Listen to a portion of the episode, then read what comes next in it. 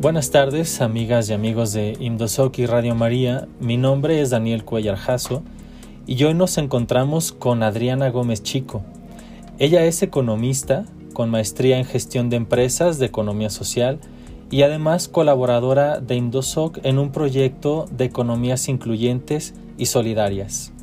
Vamos a platicar hoy sobre la propuesta del Papa Francisco para una economía que podemos llamar diferente. Bienvenida, Adriana. Muchas gracias, Daniel, por la, por la invitación y por estar aquí hoy.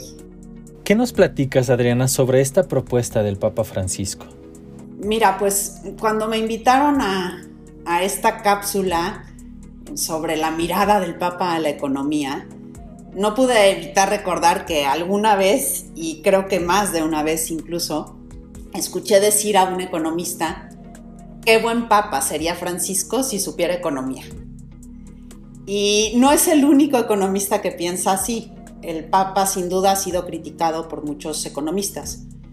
Pero también hay que decir que no todos los economistas piensan o pensamos igual.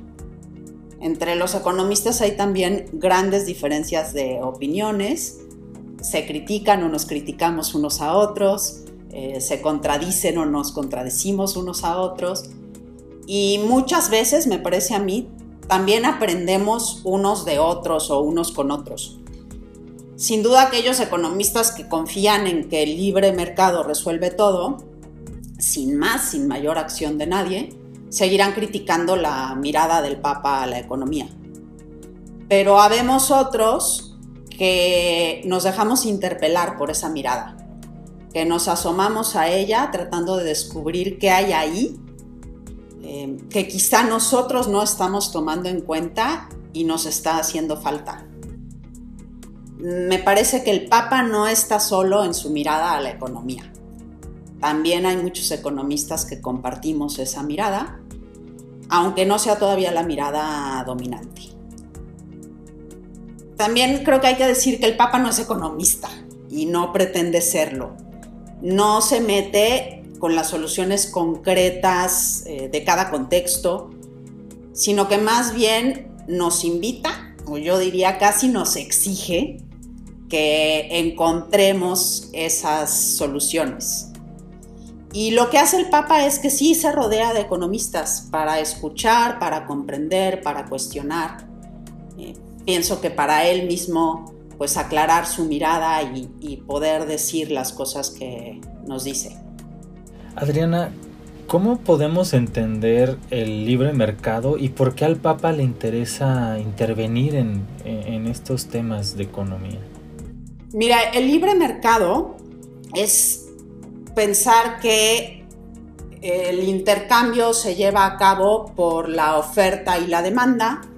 Eh, oferta es quien pone sobre la mesa un, mes, un bien o un servicio y demanda es quien quiere ese bien o ese, o ese servicio y el precio es la razón de cambio. Em, es lo que permite que haya un equilibrio y que por lo tanto se dé ese intercambio que es un intercambio equivalente. Eso es lo que propone el, el mercado. Pero confiar en que todo sucede solamente por equilibrios de oferta y demanda, eso es lo que, lo que el Papa cuestiona. Porque para que esto sucediera, pues tiene que haber, por ejemplo, información perfecta. Y no es verdad que todos los que actuamos en el mercado tenemos en ese momento la información perfecta para tomar las decisiones. Entonces el Papa cuestiona que todo debe estar en manos pues, de esas leyes de oferta y demanda o solamente en eso.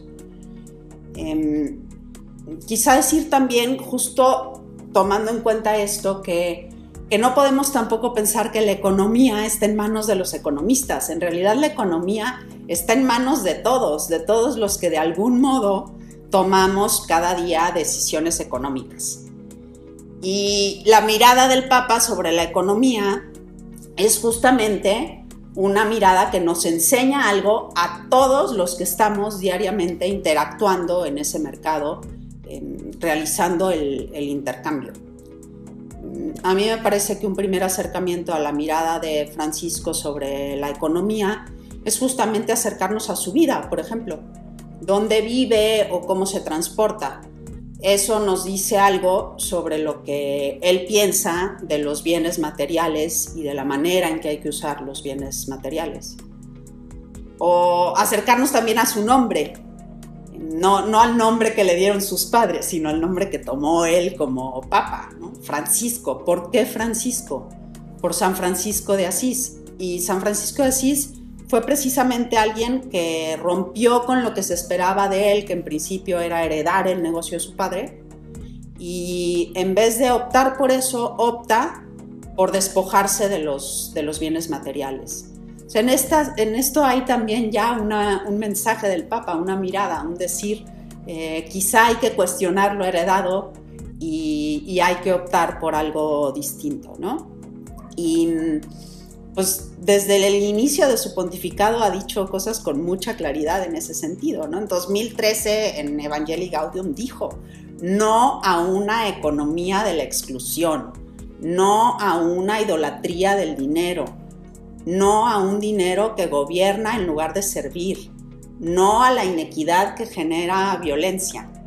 Quizá habría que repetirnos con frecuencia esos no, no, no. Y no sé, a mí, a mí me gusta que la mirada de Francisco, aunque señala claramente esos no, es una mirada también de muchos sí. También nos dice sí, sí, sí. Em, y nos da pistas para encontrar por dónde.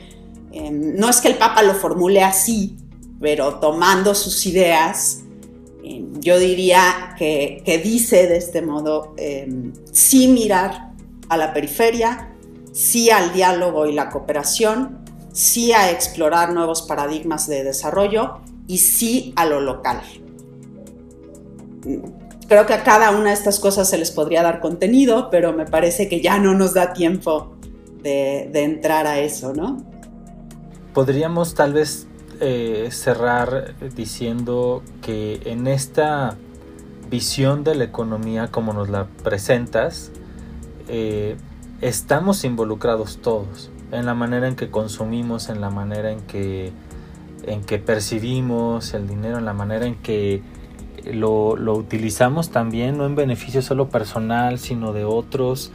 Estamos en este sentido involucrados todos los ciudadanos y los creyentes en esta propuesta económica del Papa. Así es, y, en eso coincidirían todos los economistas, los que actuamos em, ya sea produciendo, ofreciendo un bien, un servicio o consumiéndolo, pues estamos, somos agentes económicos. Y, en ese sentido, pues el Papa llama a todos los agentes económicos a una nueva mirada. Adriana, muchísimas gracias por esta estas claridades en un tiempo en donde la economía es un tema crucial para, para todos en México y en el mundo. Y pues nos veremos nos escucharemos en una próxima cápsula. Perfecto, Daniel. Pues muchas gracias y gracias a todo el público que escucha. Hasta, Hasta luego.